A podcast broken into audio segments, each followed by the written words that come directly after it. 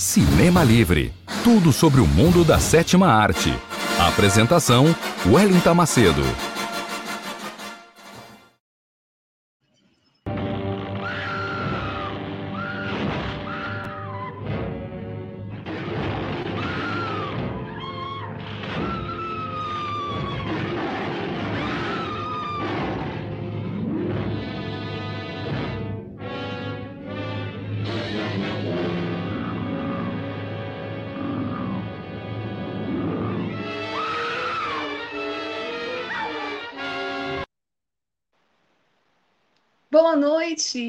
Ouvintes internautas ligados nesse momento na web rádio Censura Livre, a voz da classe trabalhadora.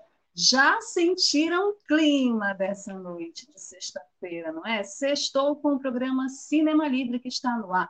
Programa que traz tudo sobre o mundo da sétima arte até vocês, cinéfilos e cinéfilas de plantão, com bastidores, notícias, curiosidades, os perfis dos astros e estrelas, as histórias dos grandes filmes que marcaram as nossas histórias e a história do mundo do cinema.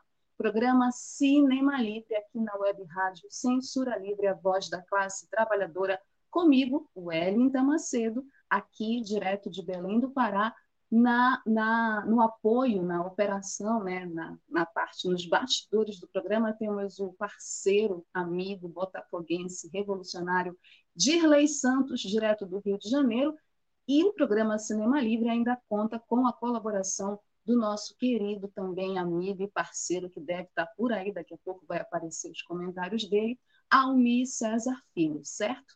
Sextou com o programa Cinema Livre nessa noite de 26 de março de 2021, está terminando o mês de março, né? chegando abril, e a gente já começa o nosso programa, então pegue a pipoca, se ajeite aí onde você estiver, já sentiu o clima que nessa sexta-feira o tema vai continuar sendo o especial Grandes Monstros do cinema com King Kong, o filme original de 1933.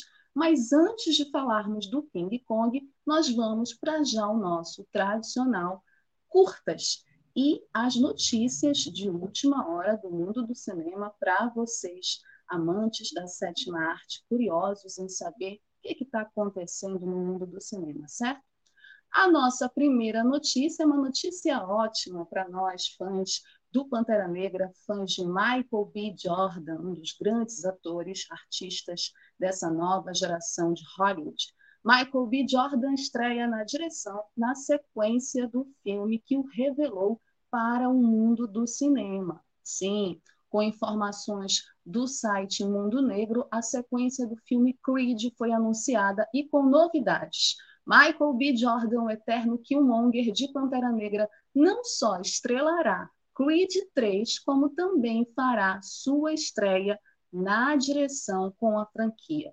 Pois é, ainda de acordo com o site, o ator soltou um comunicado e nesse comunicado ele fala né, da emoção de estrear na direção, é, de dirigir a sequência de Creed, né, do filme que o revelou como ator para o mundo do cinema especialmente depois de atuar em filmes anteriores. No comunicado, ele cita o diretor Ryan Coogler de Pantera Negra e o ator Denzel Washington como fontes de inspiração para ele. Abre aspas, esta franquia e, em particular, os temas de Creed 3 são profundamente pessoais para mim, disse Jordan.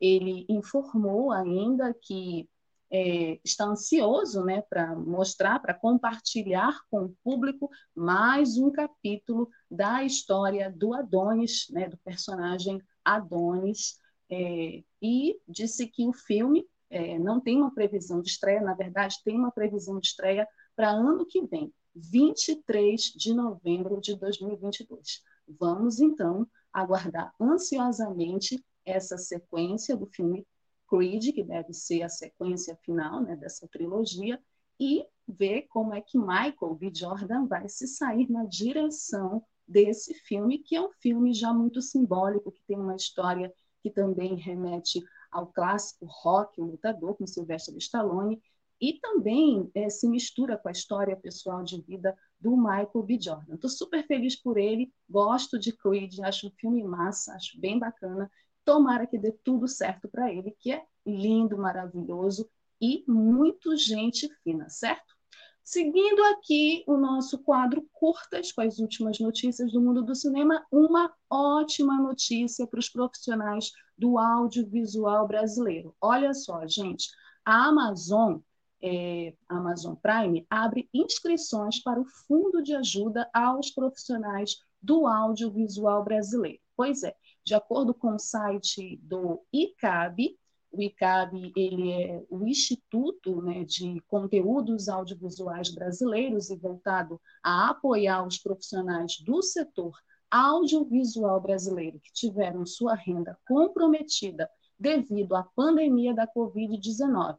Então, esse fundo vai ser voltado para esses profissionais, né, para solicitar esse benefício, que é o fundo da Amazon Studios e da Prime Video. É, esse fundo, inclusive, é gerido pelo ICAB, Instituto de Conteúdos Audiovisuais Brasileiros. E os profissionais né, do audiovisual, eles podem né, se inscrever a partir do site do ICAB, segundo o site Mundo Negro. O endereço é importante, é, primeiro, eles terem, obedecerem aos critérios de elegibilidade descritos no site do ICAB, né, para poder se inscrever e solicitar o benefício sob forma de doação em único depósito. É, tem um site aqui. É importante também ressaltar que esse apoio não demanda qualquer vínculo né, com a Amazon, é, associação ou envolvimento profissional com o ICAB também, assim como não caracteriza qualquer tipo de acordo contratual. As inscrições permanecerão abertas por quatro meses, no período de quatro meses e vocês, os, audio, os profissionais do audiovisual brasileiro, podem se inscrever pelo link que é o link do site do ICAB. Se eu conseguir olhar aqui no computador que hoje resolveu não me ajudar, eu vou falar o link para vocês. Deixa eu ver aqui rapidinho. Qual é o link? Bom, entrem no site do ICAB, Instituto de Conteúdos Audiovisuais Brasileiros, é icabbrasil.org barra Fundo Amazon, tudo junto. Esse anúncio ele foi feito pela Amazon no último dia 23 de março, certo? E, gente, muito importante esse fundo de ajuda para os profissionais do áudio brasileiro. Acho muito importante que empresas como a Netflix e agora a Amazon estejam dispostas, né, já que estão aqui no território brasileiro ganhando dinheiro, né, produzindo também conteúdo é, para o público brasileiro, nada mais justo também que façam essa contrapartida, ajudando o profissional audiovisual, profissional do audiovisual brasileiro nesse momento tão difícil que todos nós estamos vivendo, certo? Seguindo o quadro curtas, Será que a gente vai ter ainda nesse semestre Godzilla versus King Kong? Será que agora vai? Pois é, gente, por que eu estou fazendo essa pergunta? Porque, mais uma vez, nós tivemos o adiamento da estreia né, oficial de, King, de Godzilla versus Kong. Sim, adiaram, a Warner adiou dois dos seus dois últimos lançamentos. Ela adiou Godzilla versus Kong para 8 de abril e o Mortal Kombat, que também é um filme super aguardado pelos fãs né, de videogame, ele também foi adiado e está previsto para 22 de abril. Marquem aí na agenda de vocês. 8 de abril, Godzilla vs Kong, 22 de abril, Mortal Kombat. Vale lembrar que a estreia nos Estados Unidos terá a data mantida, não mudou nada lá na gringa, tanto nos cinemas quanto no stream da HBO Max. Na sinopse desse novo filme, Godzilla vs Kong, quando esses adversários míticos se encontram em uma espetacular batalha na qual o destino do mundo entrará em jogo, Kong e seus protetores embarcam em uma jornada perigosa para encontrar o seu verdadeiro lar. Com eles estagia uma jovem órfã que tem uma ligação única e forte com Kong. Mas eles não sabiam que estavam no caminho de um Godzilla enfurecido, está deixando um rastro de destruição pelo planeta. Esse combate épico entre os dois titãs, instigado por forças ocultas, é apenas o começo do mistério que jaz no núcleo da Terra. Kong versus, aliás, Godzilla versus Kong é dirigido por Adam Wingard, de Você é o Próximo, e o longa dará continuidade aos eventos de Godzilla 2, Rei dos Monstros e Kong, a Ilha da Caveira. Vamos aguardar ansiosamente essa estreia. Não vejo a hora, gente, de conferir esse filme. Seguindo o quadro curtas, diversidade versus lucro. Representatividade importa? Importa e muito, inclusive lucrativamente para a indústria cinematográfica. Sim, Hollywood pode ter perdido por ano 10 bilhões de dólares por ter menos representatividade negra na tela grande. Sim, de acordo com o site da revista Forbes, o lento progresso da indústria do entretenimento para investir mais dinheiro em talentos e criadores pretos em Hollywood está custando bilhões à indústria, revelou um relatório da McKinsey Company, divulgado no último dia 11 de março. Estima-se que a indústria de cinema e televisão dos Estados Unidos, sem incluir esportes ou reality shows, é, gere 148 bilhões de dólares anuais e poderia aumentar a receita anual em 7%, ou cerca de 10 bilhões de dólares ao ano, melhorando a representação negra no set e na tela, de acordo com o relatório. O interesse do público por narrativas diversificadas está aumentando, concluiu a McKinsey. Apenas entre 2017 e 2019, a demanda mais do que dobrou, ou seja, é, novos projetos de televisão que apresentavam elencos compostos por pelo menos 40% de minorias raciais e étnicas no entanto, esses projetos liderados por negros ainda são subfinanciados e desvalorizados em Hollywood, de acordo também com a McKinsey, apesar do fato de frequentemente obterem retornos maiores do que em outros projetos. Ou seja, Hollywood ainda não entendeu que representatividade importa, principalmente para essa indústria cinematográfica capitalista, que tem o lucro, né, os blockbusters, né, principalmente os grandes filmes com os grandes astros e estrelas de cinema como o seu principal chamariz. Então, desde essa ascensão de vários atores e atrizes negras em papéis de destaque, principalmente após o sucesso de Pantera Negra da Marvel, está mais do que na hora de Hollywood entender que representatividade importa não só na questão social, política, mas também importa muito na questão mercadológica, financeira e business, né? Negócio, porque Hollywood também é negócio, certo? E olha, esse estudo foi feito nos Estados Unidos, mas seria muito importante realizar um estudo desses aqui no Brasil também sobre as nossas produções cinematográficas e televisivas, né? Bom, seguindo aqui o nosso quadro curtas, a última notícia é do BBB para as telas de cinema. Pois é, tem ex-BBB aí que vai estrear no cinema, né? E fazendo não um filme qualquer, mas um filme que vai dar muito o que falar.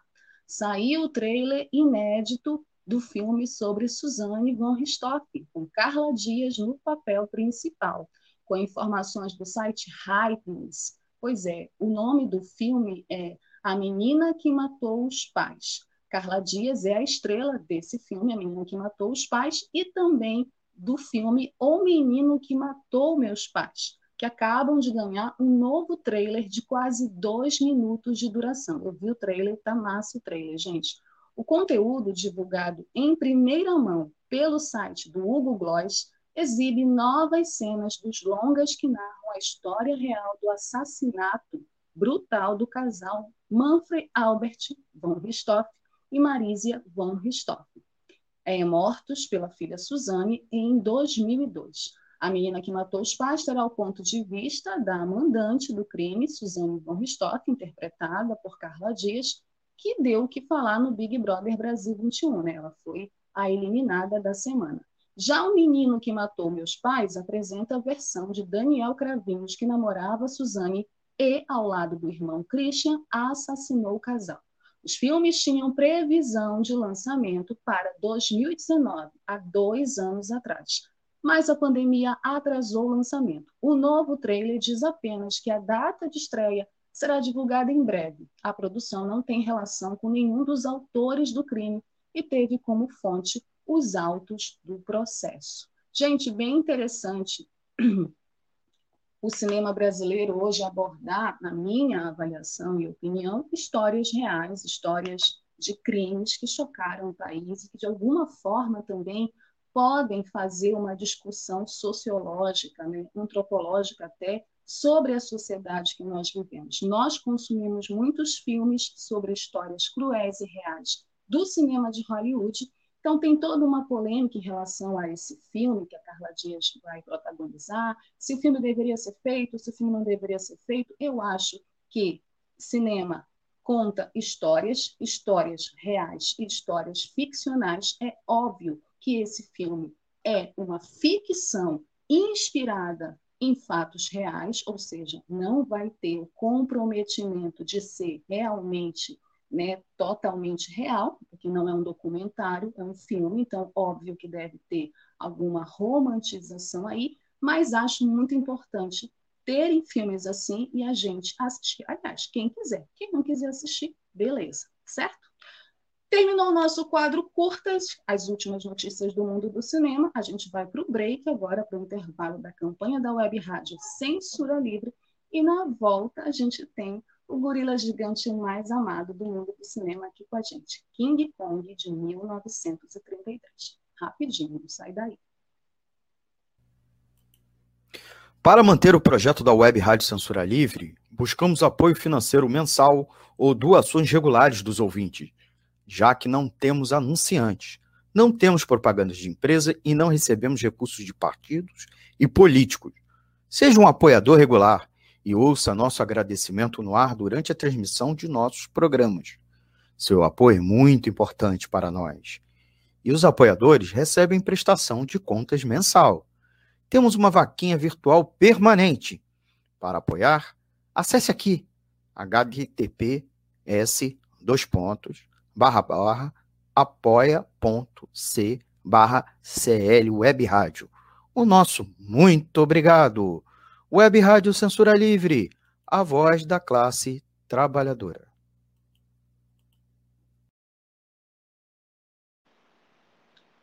Apoie a campanha da Web Rádio Censura Livre, a voz da classe trabalhadora, uma web rádio independente, com uma programação muito especial feita para vocês, ouvintes e internautas. É, não esqueçam de dar o like de vocês nas nossas redes sociais, né, de deixar também os comentários de vocês aqui no programa Cinema Livre. Deixem os comentários sobre alguma notícia do Curtas, sobre o filme da semana. Não esqueçam também que nós temos um e-mail, que é o quadro cinemalivre.gmail.com, para vocês mandarem sugestões de filmes, de perfis de algum ator, atriz ou diretor ou diretora né, que vocês queiram ver aqui no Cinema Livre, certo? Bom, agora a gente vai falar sobre o tema da Semana do Cinema Livre, que é uma continuidade do tema da semana passada. É o especial Grandes Monstros do Cinema, parte 2, parte final. Eu adoraria fazer vários especiais assim. Esse é o primeiro de vários especiais que a gente vai fazer aqui no Cinema Livre. E esse especial ele não é por acaso, né? Tá linkado diretamente a esse aguardado lançamento né, de Godzilla vs. Kong, que foi adiado, acabamos de noticiar no quadro Curtas, né, agora para 8 de abril, assim esperamos.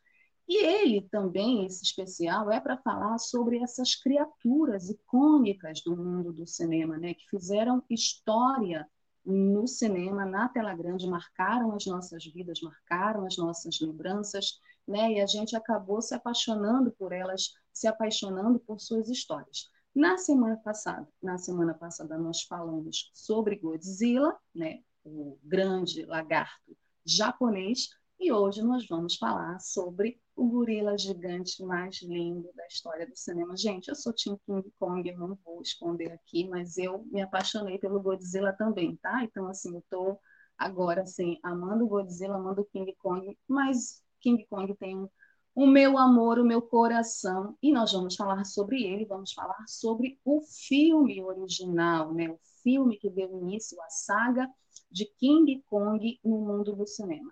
King Kong de 1933. Foi em 1933 que o planeta ficou conhecendo aquele que se viria tornar, é, se tornar um dos monstros mais icônicos da história do cinema, sim, e de toda a história ficcional. King Kong, Bom, de acordo com uma pesquisa que eu fiz no site Aficionados, desde os seis anos de idade, que o Miriam C. Cooper, que é o cara que criou o King Kong, ele era completamente obcecado por gorilas. A sua paixão acabou por se materializar em algo super icônico muitos anos depois, quando ele fez uma viagem à África que foi fundamental para que isso, né, para que essa história do King Kong se tornasse realidade. É, durante, inclusive, as gravações que ele fez em África de um dos seus filmes, quando ele foi lá, é, o cineasta teve o seu primeiro contato direto com uma família de babuínos. E foi isso que fez com que ele tivesse a ideia de criar um filme sobre primatas. Foi assim que Cooper começou desenvolvendo um filme de terror, tendo como personagem principal um gorila gigante. O diretor ele já tinha na sua cabeça uma ideia bem desenvolvida daquilo que queria fazer, sendo que uma das primeiras cenas projetadas foi a de um gorila gigante no topo de um edifício em Nova York, lutando contra aviões militares. E é essa cena que é a cena mais icônica do filme King Kong de 1933 e uma das cenas mais icônicas do cinema, né? Quando a gente pensa no cinema tem 125 anos, 126 anos, né? Você pensa em algumas cenas icônicas e você não tem como não lembrar desta cena de King Kong que logicamente foi refilmada com uma tecnologia mais desenvolvida, né? Mas a emoção dessa primeira cena, construída em 1933, ela é, para mim, única. King Kong é um filme estadunidense de 1933 dos gêneros aventura, suspense, fantasia e terror, dirigido por Miriam C. Cooper e Ernest Bean Schoedsack para a Rádio Pictures, com roteiro de James Ashmore Creelman e Ruth Rose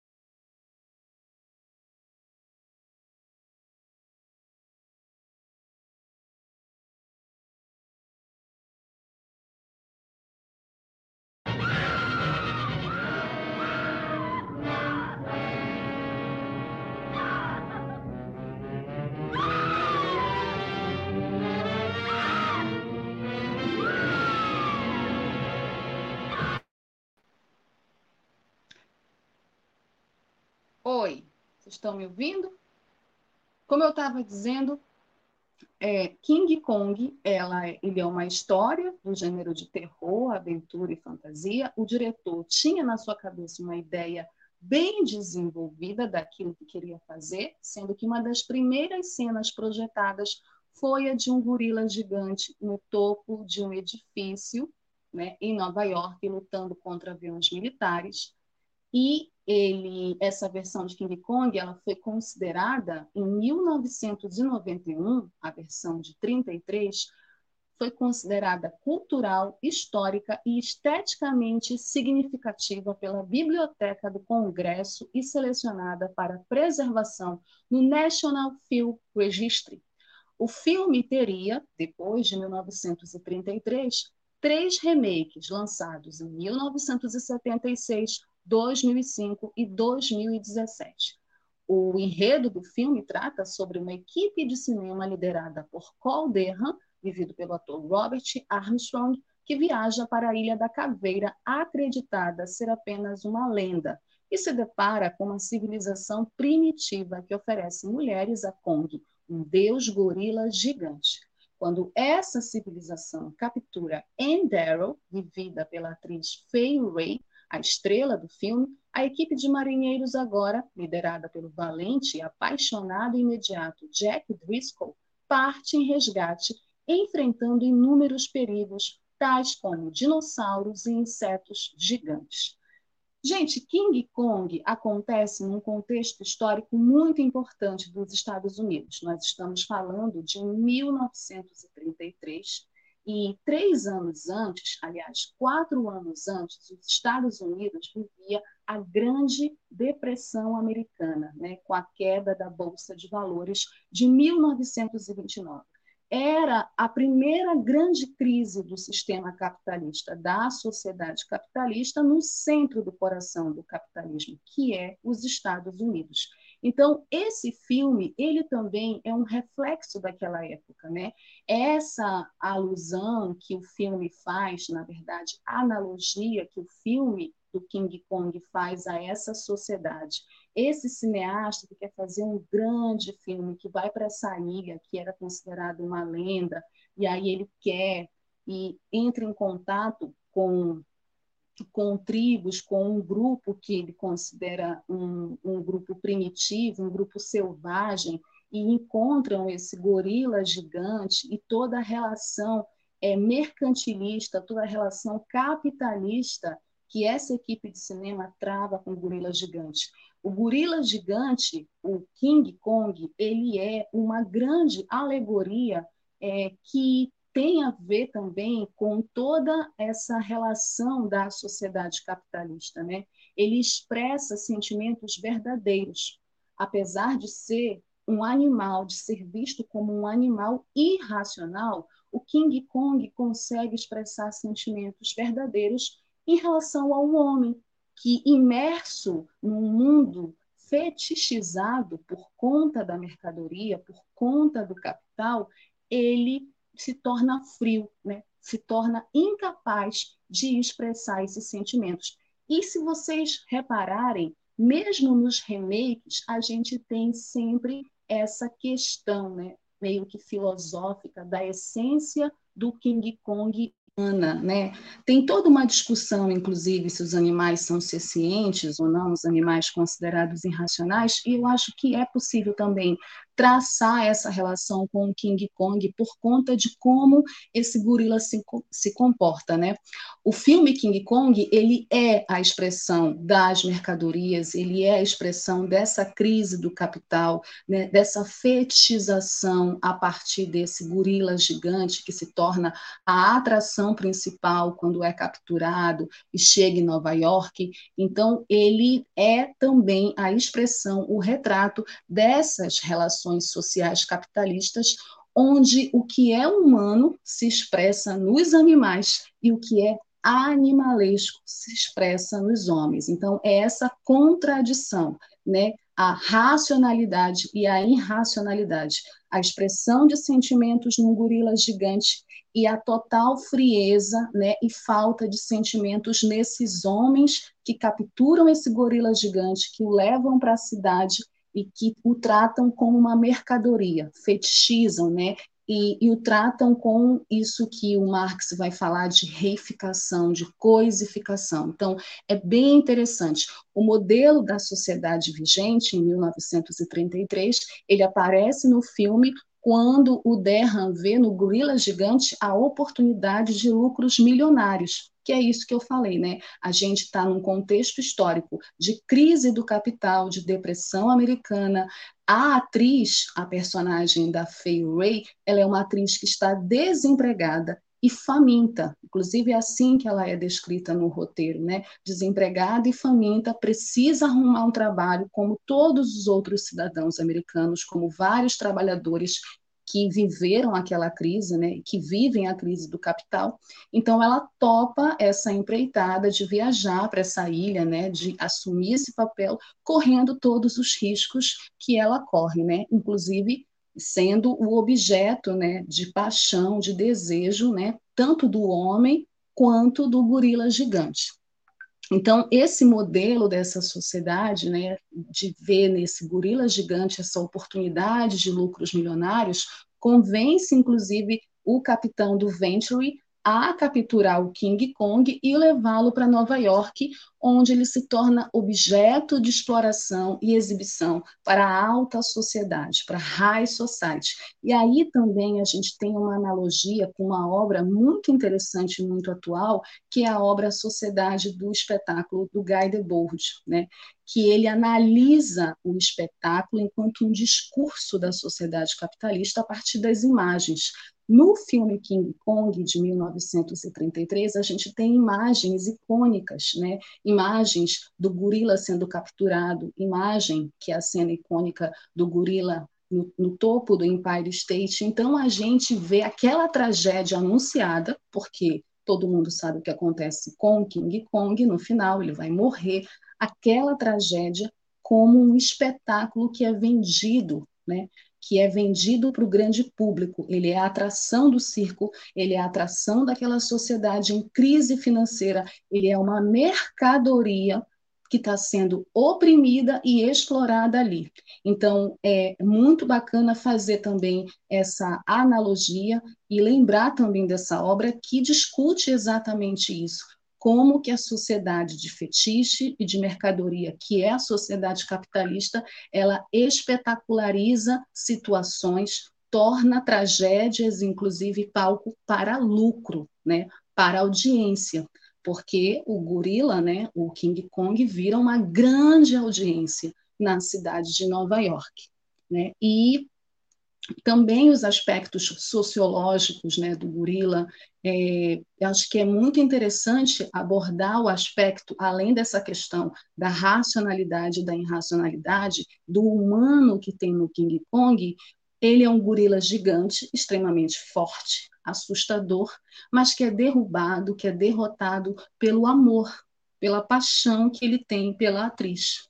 Né? Então, assim, é muito interessante. Ele morre se a gente for fazer uma comparação, se a gente for fazer uma análise mais psicológica, né, ele morre por amor, né? Ele é ele se apaixona por aquela atriz. Então, também essa questão, essa alegoria do amor como um elemento de derrota daquele monstro, aquele monstro gigante, enorme e que expressa sentimentos humanos, eu acho também bem interessante em analisar isso no filme King Kong. E isso está presente em todos os remakes também, ainda que de alguma forma às vezes turva, né? Eu acho que às vezes tem cenas, por exemplo, no filme de 76 que são consideradas inclusive bem problemáticas do ponto de vista dessa perdão, dessa relação do King Kong, dessa paixão dele pela atriz. A gente também pode enxergar também a questão da atriz como um objeto sexual nessa cena, nessa história toda, né?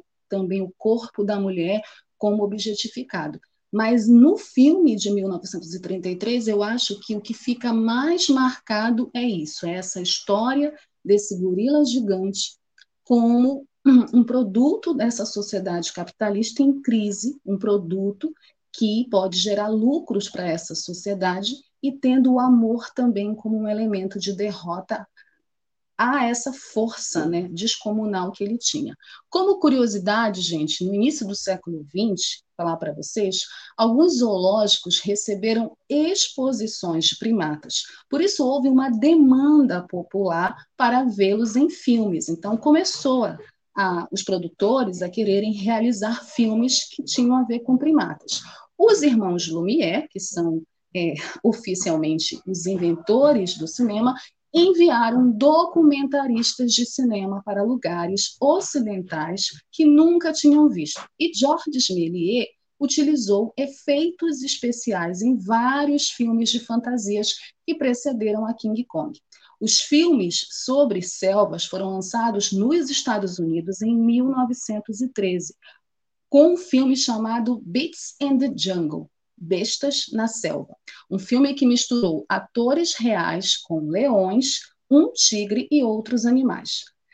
Outra curiosidade legal é que na década de 60, o estúdio japonês Toho, que a gente já falou dele aqui em Godzilla, comprou os direitos do personagem King Kong para aquele país e produziu dois filmes que se focavam no gorila. Foram eles King Kong versus Godzilla, sim, já teve um King Kong versus Godzilla, e King Kong escapa.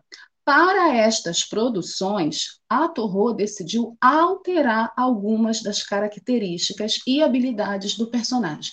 Em King Kong versus Godzilla, o King Kong tinha cerca de 45 metros de altura, sendo capaz de aumentar sua força através da absorção de energia elétrica.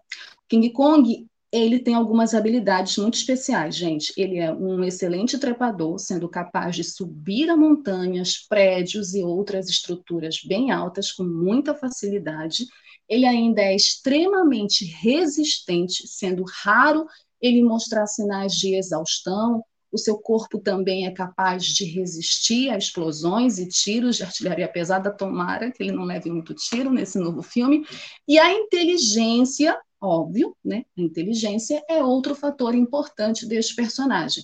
Ele é capaz de distinguir os seus aliados de seus inimigos e de tirar proveito do que o rodeia nos combates com seus adversários. Outra característica é a sua velocidade, que para um monstro do seu tamanho é bastante impressionante.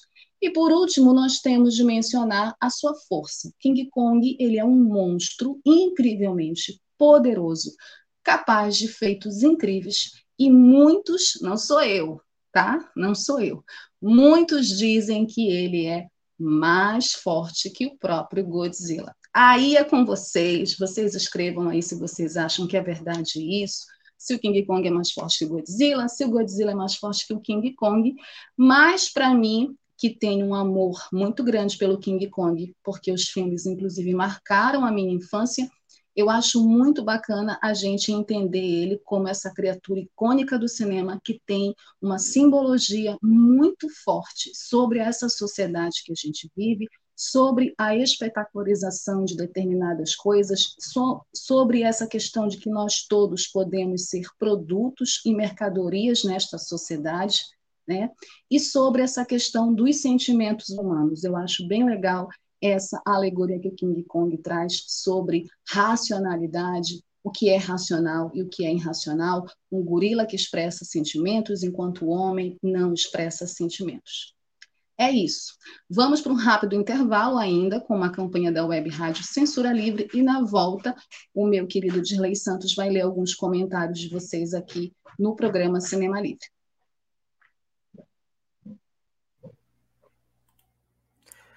Sintonize a programação da Web Rádio Censura Livre pelo site www.clwebradio.com ou pelos aplicativos de rádio online para celular e tablet e também em Smart TV.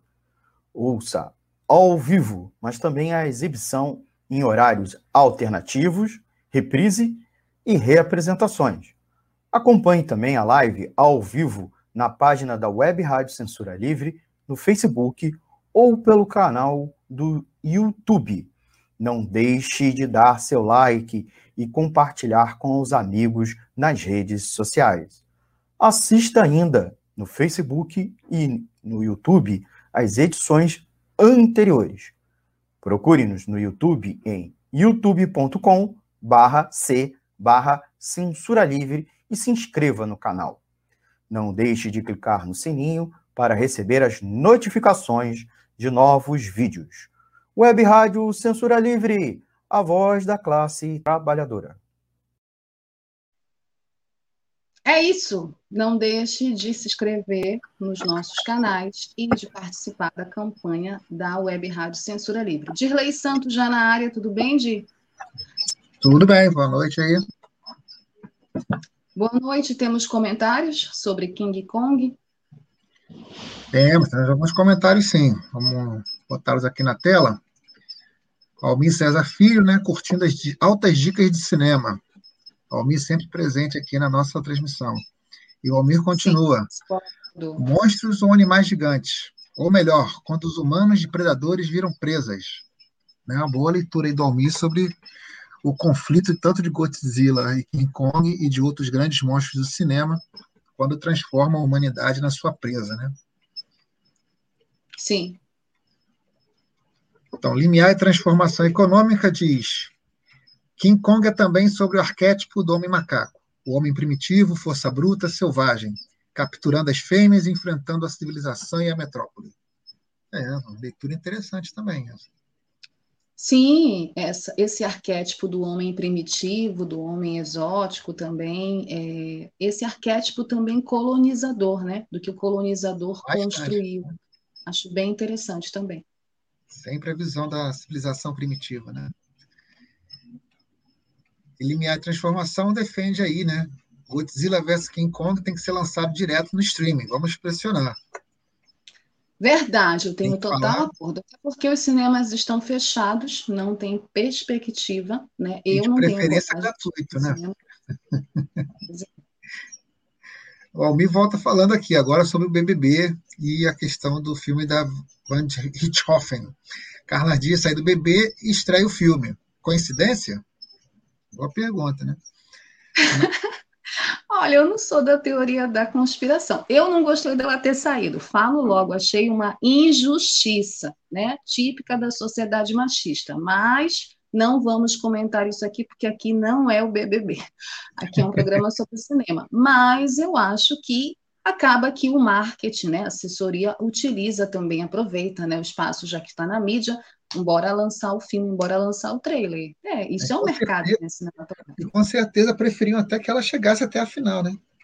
Ah, com certeza, com certeza. Lançaram com um senso de oportunidade, já que ela não vai ter mais a mesma aparição daqui para frente. E economia fácil. King Kong é um marco nos efeitos especiais no cinema.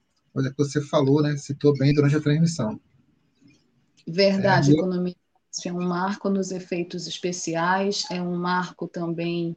É, é um marco no cinema, principalmente também nessa mudança do cinema mudo, né, da própria fotografia, da própria construção cênica da história, a cena é, dele no topo do Empire State lutando contra aviões militares, que foi a primeira cena da cabeça do Cooper, né, o cara que criou King Kong, ele de fato ele é inovador em vários elementos cinematográficos é, da história da sétima arte. Aí eu deixando aqui para o final, né, para fazer também um, um comentário, Team uhum. Kong, Team Godzilla. Torço para os dois darem um pau na humanidade. Ai, gente, não, se eles derem um pau na humanidade, a gente acaba e morre. Eu torço é para eles darem um pau. É genocídio, sabe, que tem por aí pela humanidade. Eu adoraria ver King Kong e Godzilla lutando contra genocidas, sabe? Contra é. os fascistas, contra os racistas, contra os machistas feminicidas. Eu acho que eu adoraria ver eles dois juntos, aliados, numa luta dessas, mas não contra a humanidade no geral. Tem gente legal na humanidade, tem gente muito ruim, mas tem gente legal também. Então, aí fica a dica, hein, Lázaro Ramos, do roteiro. Hein? fica a dica, hein, Lázaro Ramos, fica a dica. Então, esse foi o último comentário. Beleza, muito obrigada pelos comentários, obrigada, gente, pela audiência aqui no Cinema Livre, todo mundo que está sintonizado tanto via Facebook, né, Facebook da Web Rádio Censura Livre, ou via YouTube. Muito obrigada por todos os comentários. É muito importante ter vocês aqui conosco, até porque sem vocês o programa não existe, certo?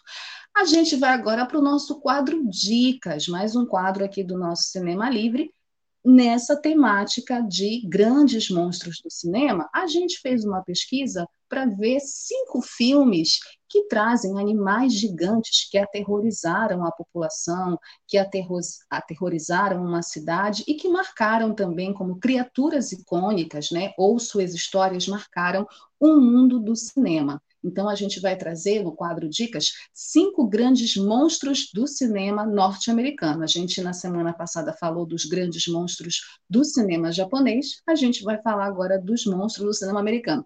Foi muito difícil fazer essa lista, gente, porque tem monstros assim a dar com pau, então assim a gente teve que pensar em alguns critérios então se alguém vai sentir se algum, alguém sentir falta de algum monstro eles vão estar em outros critérios e vão aparecer aqui em breve no Cinema Livre, certo? Já explicando.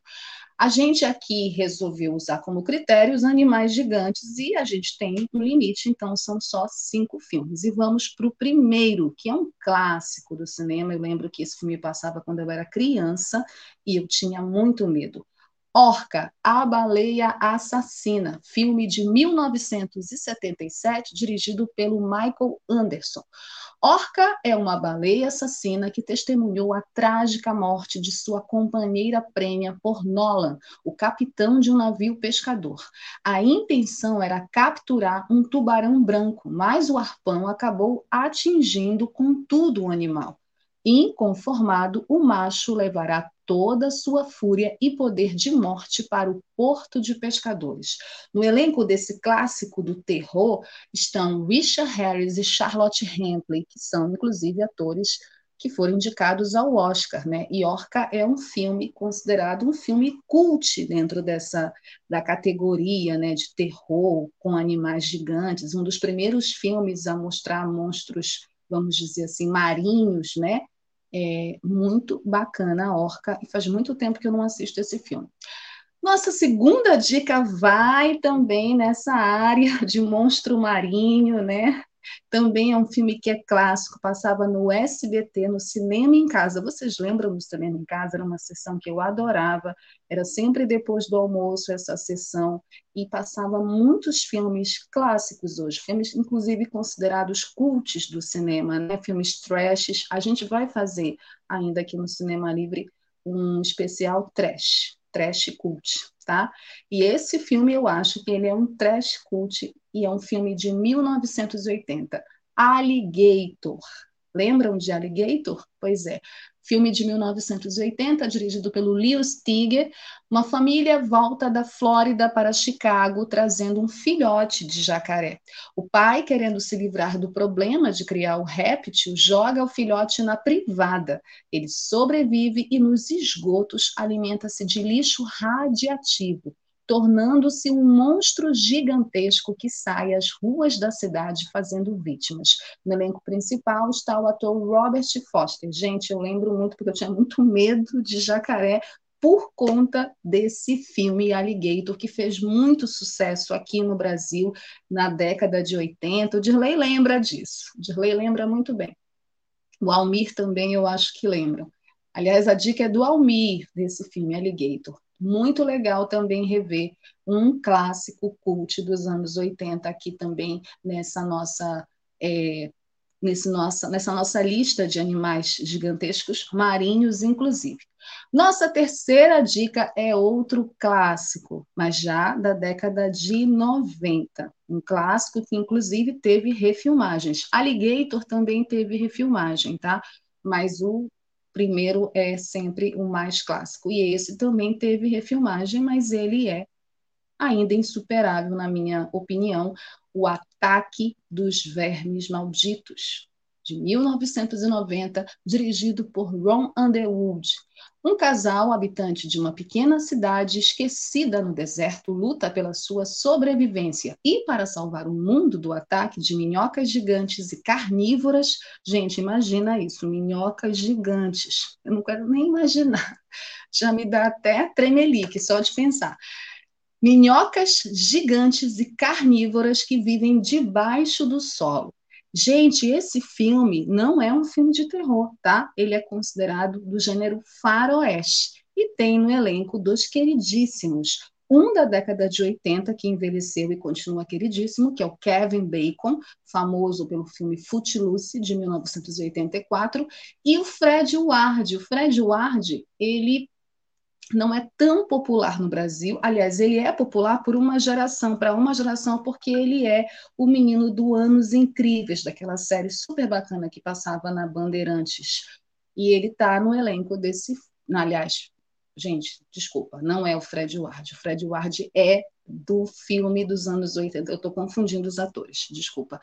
Vou me corrigir. O Fred Ward, ele é de um filme da década de 80, também muito famoso, minha memória está ótima. Eu fiz aniversário essa semana, estou ficando velha, gente. Mas o Fred Ward, ele é do filme Namorada.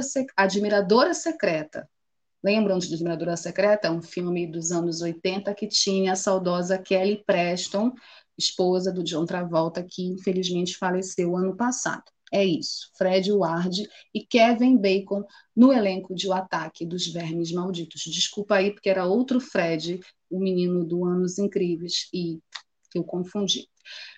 Mas esse filme, ele me dá também nervosismo. Não sei se vocês já viram, também teve outras é, sequências, né? E é considerado um culto também de filmes de animais gigantescos, vermes malditos, minhocas gigantes carnívoras.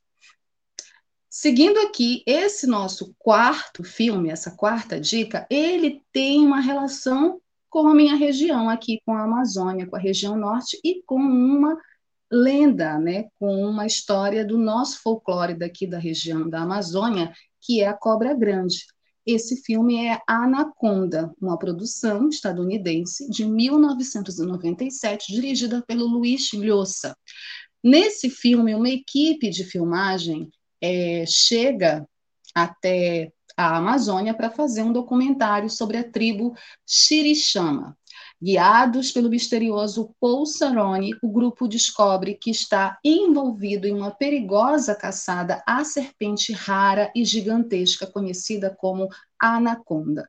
O jogo vira quando o grupo percebe que o animal é inteligente e tem um plano bem elaborado para devorar um a um.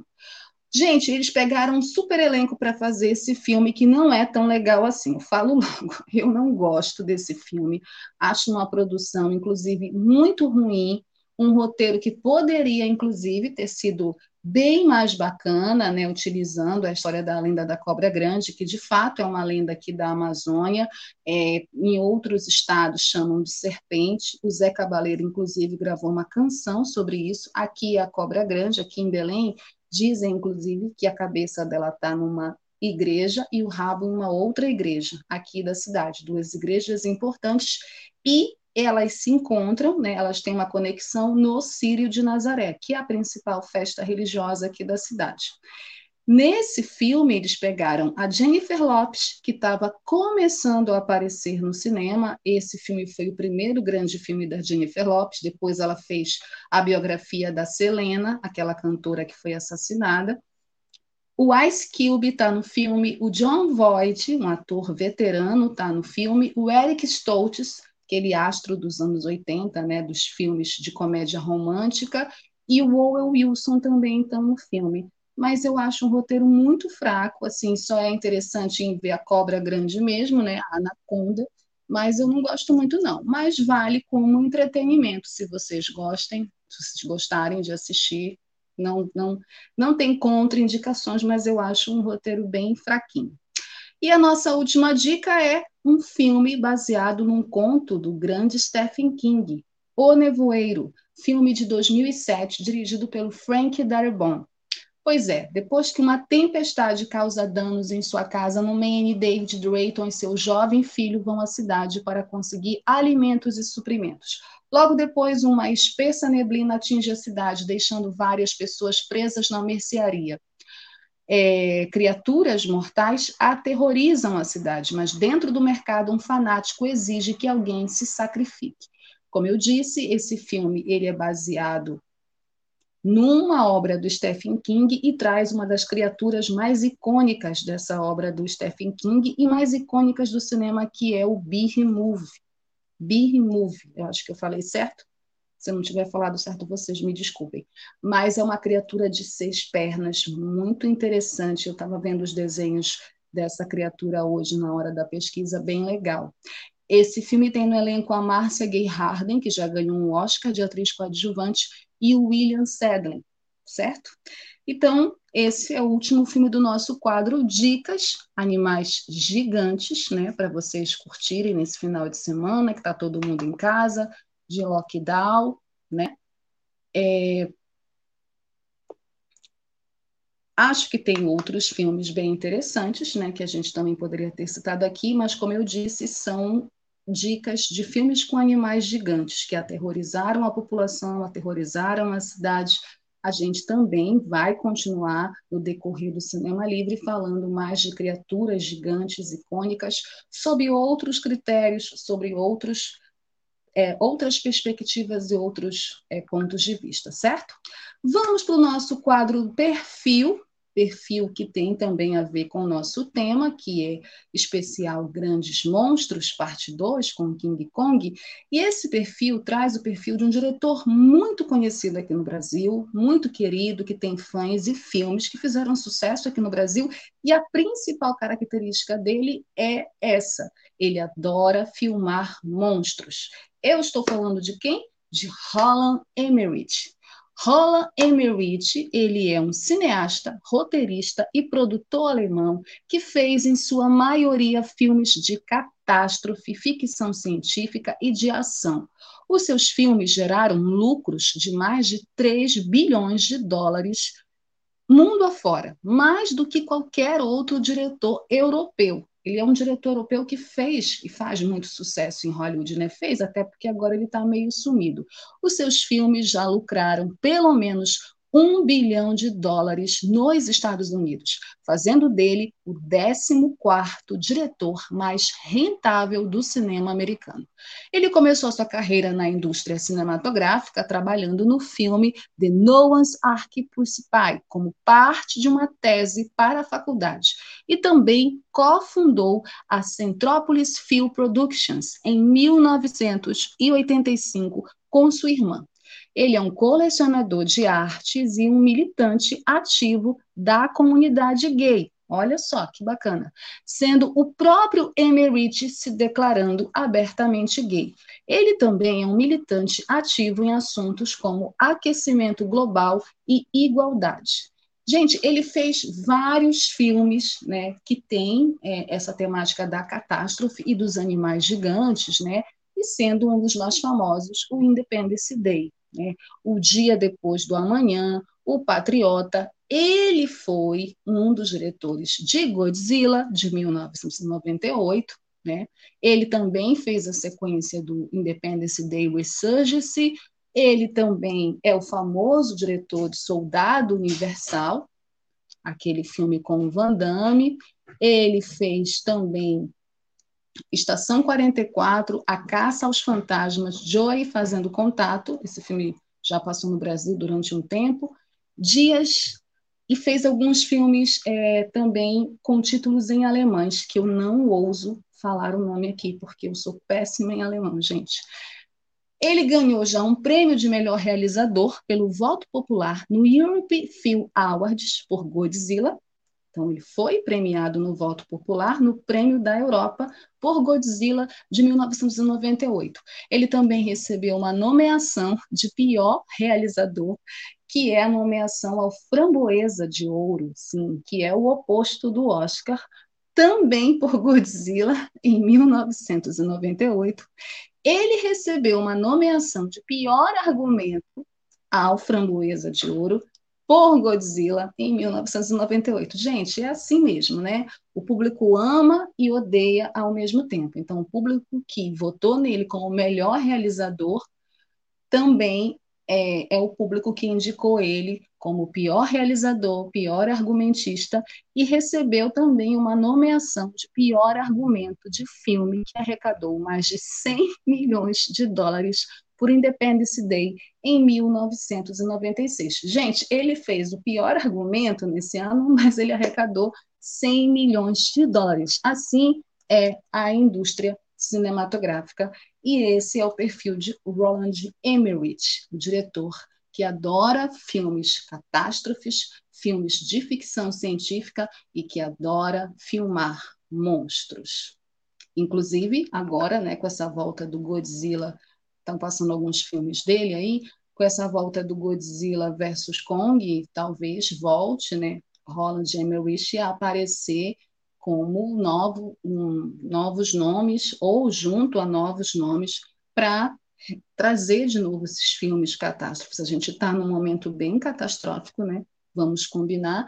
E pode ser também um filão que o cinema, principalmente hollywoodiano, queira explorar daqui a algum tempo principalmente pós-pandemia, certo? Vamos ficar de olho então nisso. Certo, gente? Dirley passando os filmes de Roland Emmerich. 2012. Eu não vi 2012. Esse anônimo, muito bacana.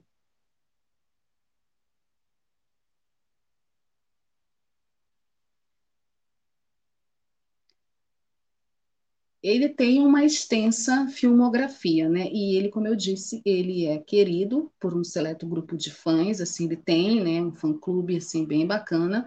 É, mas assim, a crítica é, divide opiniões entre a crítica, mas eu acho que sem dúvida é um grande diretor e um diretor apaixonado por monstros como Godzilla, a versão que ele fez em 1998, certo?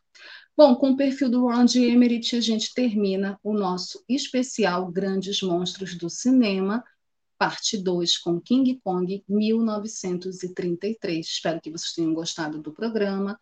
Desculpem qualquer falha que teve, uma hora a internet caiu. Mas muito obrigada pela audiência de vocês, obrigada pelos comentários, obrigada por vocês sintonizarem a web rádio Censura Livre, a voz da classe trabalhadora. Obrigada, Dirley, pela parceria, Almir, na semana que vem a gente está de volta. Fiquem em casa, por favor, se cuidem, se protejam, tá? Vamos ficar bem em casa e com esperança de que dias melhores virão para todos nós, certo? Beijo, gente, boa noite, até sexta que vem. Tchau. Cinema Livre tudo sobre o mundo da sétima arte. apresentação: Wellington Macedo.